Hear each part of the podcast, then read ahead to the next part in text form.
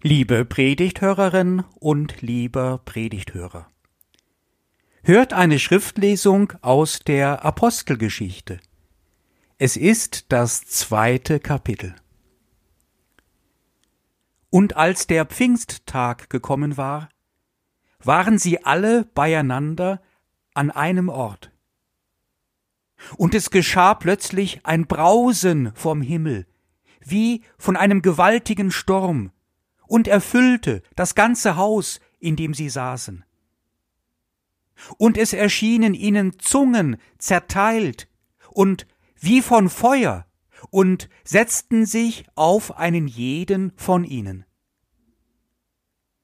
Und sie wurden alle erfüllt von dem Heiligen Geist und fingen an zu predigen in anderen Sprachen, wie der Geist ihnen zu reden eingab.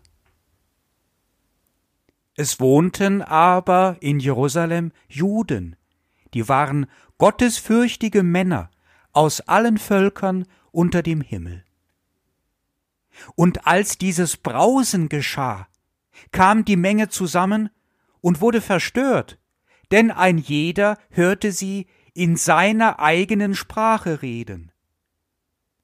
Sie entsetzten sich aber und verwunderten sich und sprachen, siehe, sind nicht diese alle, die da reden, Galiläer? Wie hören wir sie denn, ein jeder in seiner Muttersprache? Parther und Meder und Elamiter und die da wohnen in Mesopotamien, Kreter und Araber. Wir hören sie in unserer Sprache, die großen Taten Gottes verkündigen. Sie entsetzten sich alle und waren ratlos und sprachen einer zu dem anderen Was will das werden? Andere aber hatten ihren Spott und sprachen Sie sind voll des süßen Weines. Da trat Petrus auf mit den Elf. Er hob seine Stimme und redete zu ihnen ihr Juden und alle, die ihr in Jerusalem wohnt. Das sei euch kundgetan. Vernehmt meine Worte. Denn diese sind nicht betrunken, wie ihr meint. Ist es doch erst die dritte Stunde des Tages. Sondern das ist es, was durch den Propheten Joel gesagt worden ist. Und es soll geschehen in den letzten Tagen, spricht Gott. Da will ich ausgießen von meinem Geist auf alles Fleisch. Und eure Söhne und eure Töchter sollen Weissagen, und eure Jünglinge sollen Gesichte sehen, und eure Alten sollen Träume haben. Und auf meine Knechte und auf meine Mägde will ich in jenen Tagen von meinem Geist ausgießen, und sie sollen Weissagen. Und ich will Wunder tun, oben am Himmel, und Zeichen setzen, unten auf der Erde.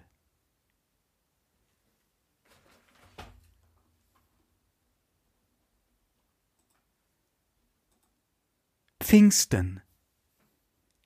Das alte Wort für fünfzig. 50 Tage nach der Auferstehung von Jesus geschieht die Ausgießung des Heiligen Geistes. Damit geht die Geschichte des Christentums weiter. Ja, das Christentum als Gemeinschaftsbewegung fängt damit eigentlich erst an.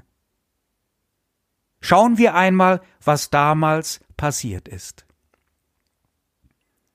Jerusalem, die altehrwürdige Stadt. Für damalige Verhältnisse ungewöhnlich groß. Ein Zentrum des religiösen Lebens. Allerdings von den Römern besetzt und tributpflichtig. Die Gassen ziehen sich ringförmig um den Tempelbezirk. Die Häuser stehen in der Reihe, nicht sehr groß, meistens aus Lehm gebaut, mit einem Flachdach das man betreten kann. Viele mit nur einem einzigen Raum, mit ein oder zwei Fenstern. In einer vermutlich eher abgelegenen Gasse, da ist ein Haus gut gefüllt mit Jünger und Jüngerinnen von Jesus. Eine kleine Gemeinschaft, dicht zusammengedrängt, im Abseits. Man durfte nicht erkannt werden, blieb lieber im Haus. Die römischen Wachen waren überall. Seit der Geschichte mit dem Kreuzestod und der Auferstehung von Jesus in Alarmbereitschaft. Die Angst der Jüngerschaft muss groß gewesen sein. Türen und Fenster waren wahrscheinlich verschlossen. Aber was ist das? Was geschieht denn da?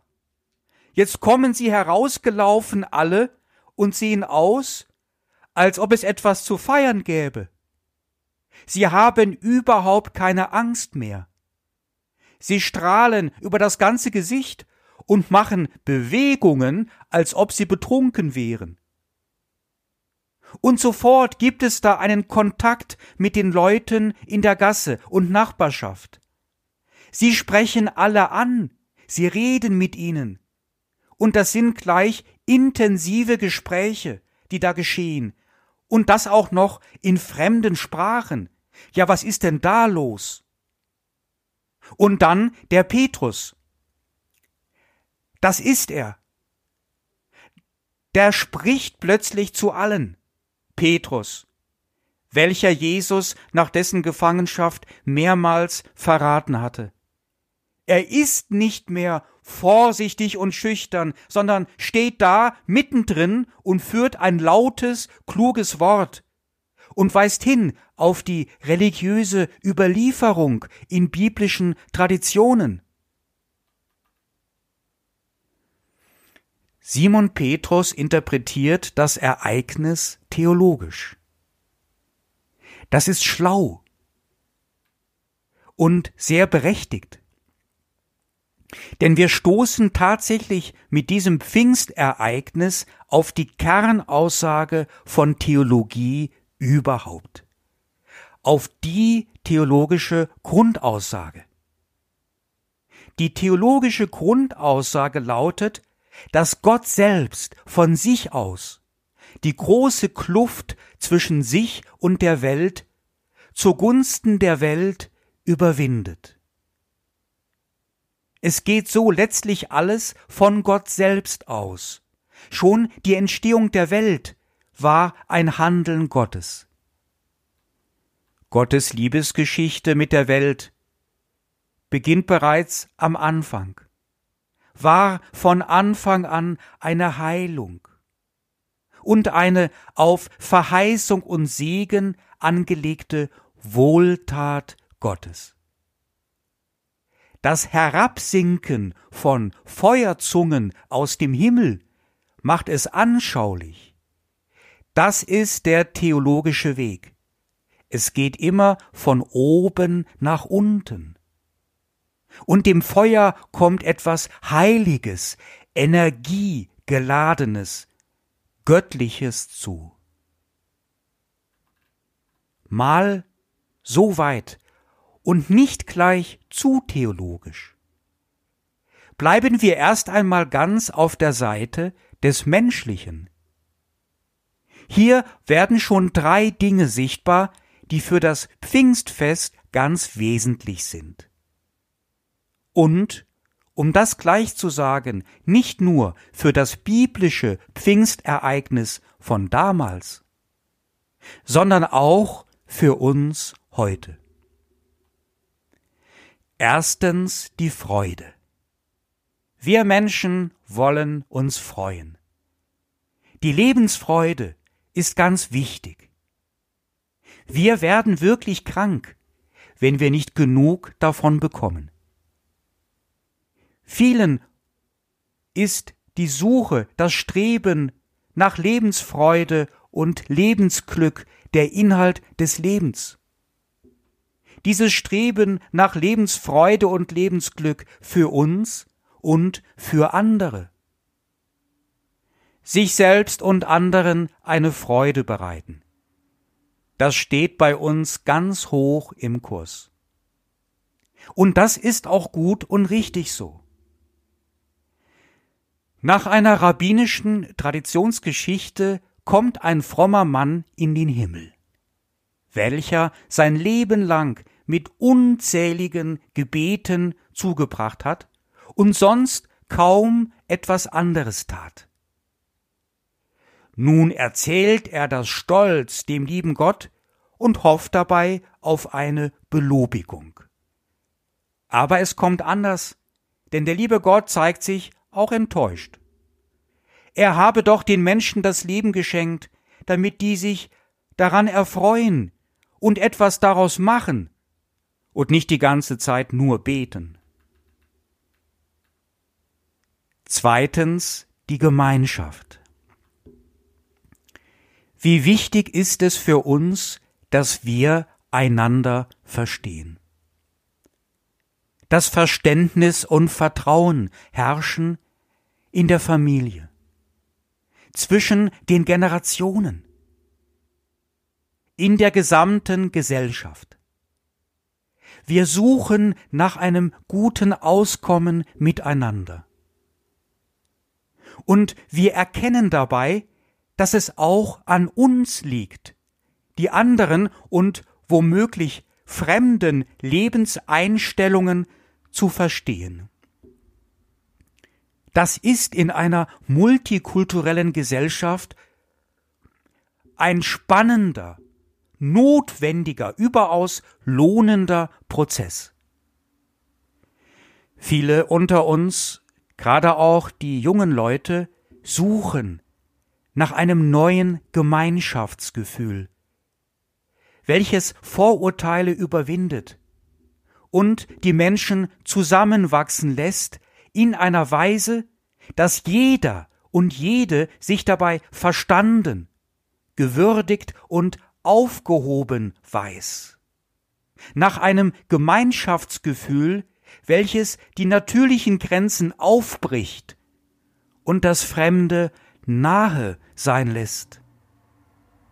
Und gerade das erzählt dieses Pfingstwunder.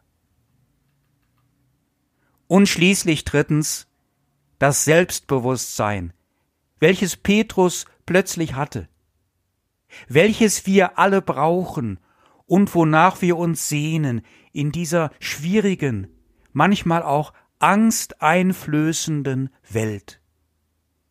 Petrus und die anderen Menschen mussten nicht alles aus sich selbst herausholen, durften anfangs auch schüchtern, womöglich feige sein, mussten sich nicht so anstrengen oder gut ausgebildet oder hochintellektuell sein, um Gott nahe zu kommen. Darum geht es gar nicht. Sie wurden selbstbewusst und autonom gemacht von Gott weise gemacht. Und diese Weisheit der Menschen ist wie ein Beweis für das Tun Gottes. Menschen mit Rückgrat, selbstbewusst und frei, mutig und dabei keineswegs egozentrisch und leichtsinnig, sondern vorsichtig und umsichtig. Das Wohl der Gemeinschaft und die Freude aller dabei im Blick. Freude, Gemeinschaftssinn, Selbstbewusstsein. Gott weiß, was wir brauchen. Und er will uns Gutes tun. Mir ist einmal vor etwa 20 Jahren ein Pfingstwunder begegnet der modernen Art.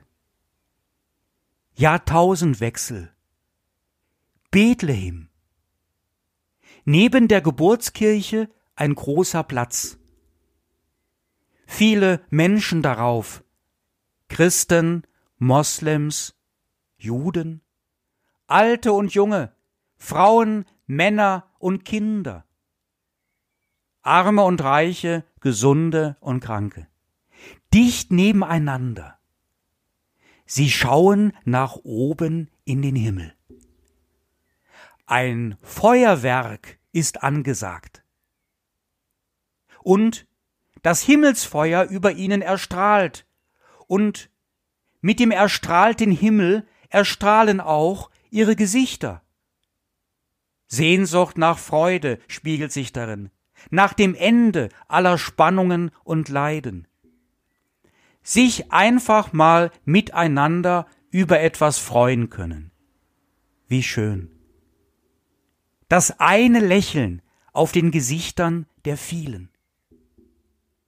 Und es ist nichts passiert. Auf der gesamten Erde nicht. Kein Anschlag, keine Gewaltexzesse. Viele hatten das befürchtet. Wir hätten sofort etwas davon erfahren. Überall hat man darauf gewartet, aber nichts. Nur Freude und Gemeinschaftssinn und Selbstbewusstsein. Warum macht er es dann nicht immer wieder? Wenn doch alles an ihm liegt. Warum öffnet er nicht den Himmel immer wieder mit seiner göttlichen Hand, wie einen Reißverschluss, und lässt die Feuerhäppchen auf die Erde fallen, wie Seelenspeise und Gemeinschaftsfutter, wie Glückspillen, die hineinkullern in die hungrigen Mäuler. Kann er das nicht oder will er das nicht tun? Wer so fragt, übersieht etwas ganz Entscheidendes. Man kann das eigentlich nur entdecken, wenn man genau das tut, was Petrus macht. Er macht es uns vor. Er verbindet dieses spektakuläre Ereignis in Jerusalem mit der biblischen Tradition. Er versteht, was geschieht, weil er in die Bibel schaut. Schaut man nämlich in die Bibel, so entdeckt man zu Pfingsten eine Vorgeschichte. Und die ist ganz wichtig. Diese Vorgeschichte hat viel damit zu tun, dass die Jünger und Jüngerinnen dem Jesus gegenüber gehorsam sind.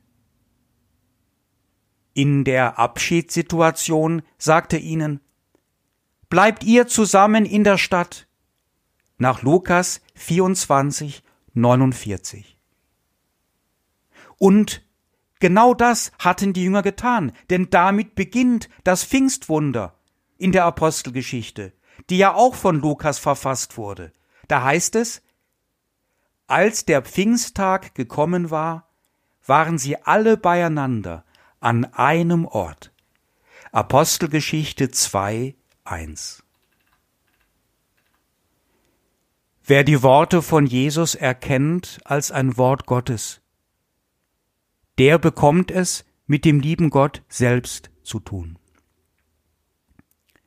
Denn Gott selbst handelt durch hebräisch Diber Yahweh, sein eigenes Wort.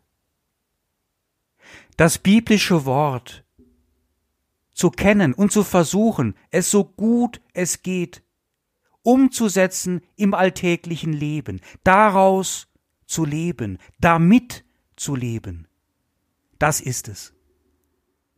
Den Versprechungen und Verheißungen des Wortes Gottes gegenüber Vertrauen zu entwickeln. Fest darauf zu vertrauen, dass da einer ist, der für uns da ist und für uns etwas tut. Der oder die empfindet die Wirksamkeit des heiligen und heilenden Gottes dessen oder deren weltliche Implikationen und Ziele wie Freude, Gemeinschaftssinn und Selbstbewusstsein erfahren eine starke Förderung. Und damit werden auch wir zu den Zeugen und Zeuginnen von Pfingsten. Gehören auch wir zu der nur anscheinend besoffenen Gruppe in der Altstadt von Jerusalem vor fast 2000 Jahren. Gottes Geist weht, wo und wann er will. Hier stößt man wieder auf eine Grundwahrheit des Religiösen. Es ist nicht alles Tun Gottes. Es kommt auch auf uns Menschen an, damit wir die Wirksamkeiten des göttlichen Tuns erfahren. Es ist wie eine Haltung dem Himmel gegenüber, wie eine sehnsuchtsvolle Erwartung, ein Blicken nach oben ein Warten, wie damals in der Jerusalemer Altstadt. Und halten wir die biblische Offenbarung in Ehren, dann bleiben wir ganz nah dran an dem Heiligen Geist.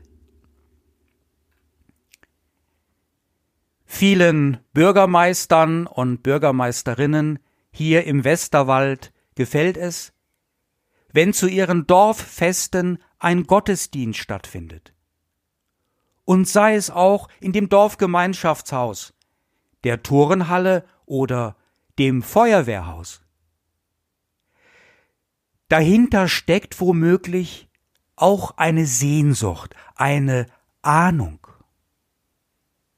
Wenn wir eine starke Gemeinschaft der Alten und Jungen sein wollen, viel Freude miteinander teilen möchten, gemeinsam, selbstbewusst und frei das Leben feiern wollen, dann brauchen wir dazu das Wort Gottes. Mit ihm wird unser gemeinsames Leben gelingen. Aber Menschen machen sich in diesen Tagen auch Sorgen über die Zukunft. Man glaubt hier und da nicht mehr, dass es so gut weitergeht. Ein Zukunftspessimismus ist angesagt. Nehmen wir aber die Bibel mit hinein in unsere Zukunft. Versuchen wir, ihr gehorsam zu sein und unser Leben nach ihr auszurichten. Vertrauen wir den Zusagen Gottes, der uns Gutes tut. Bleiben wir in dieser religiösen Haltung, in dieser religiösen Sehnsucht. Dann, dann fallen uns manchmal Dinge zu, direkt aus dem Himmel. Und der Frieden Gottes, welcher höher ist als alle menschliche Vernunft.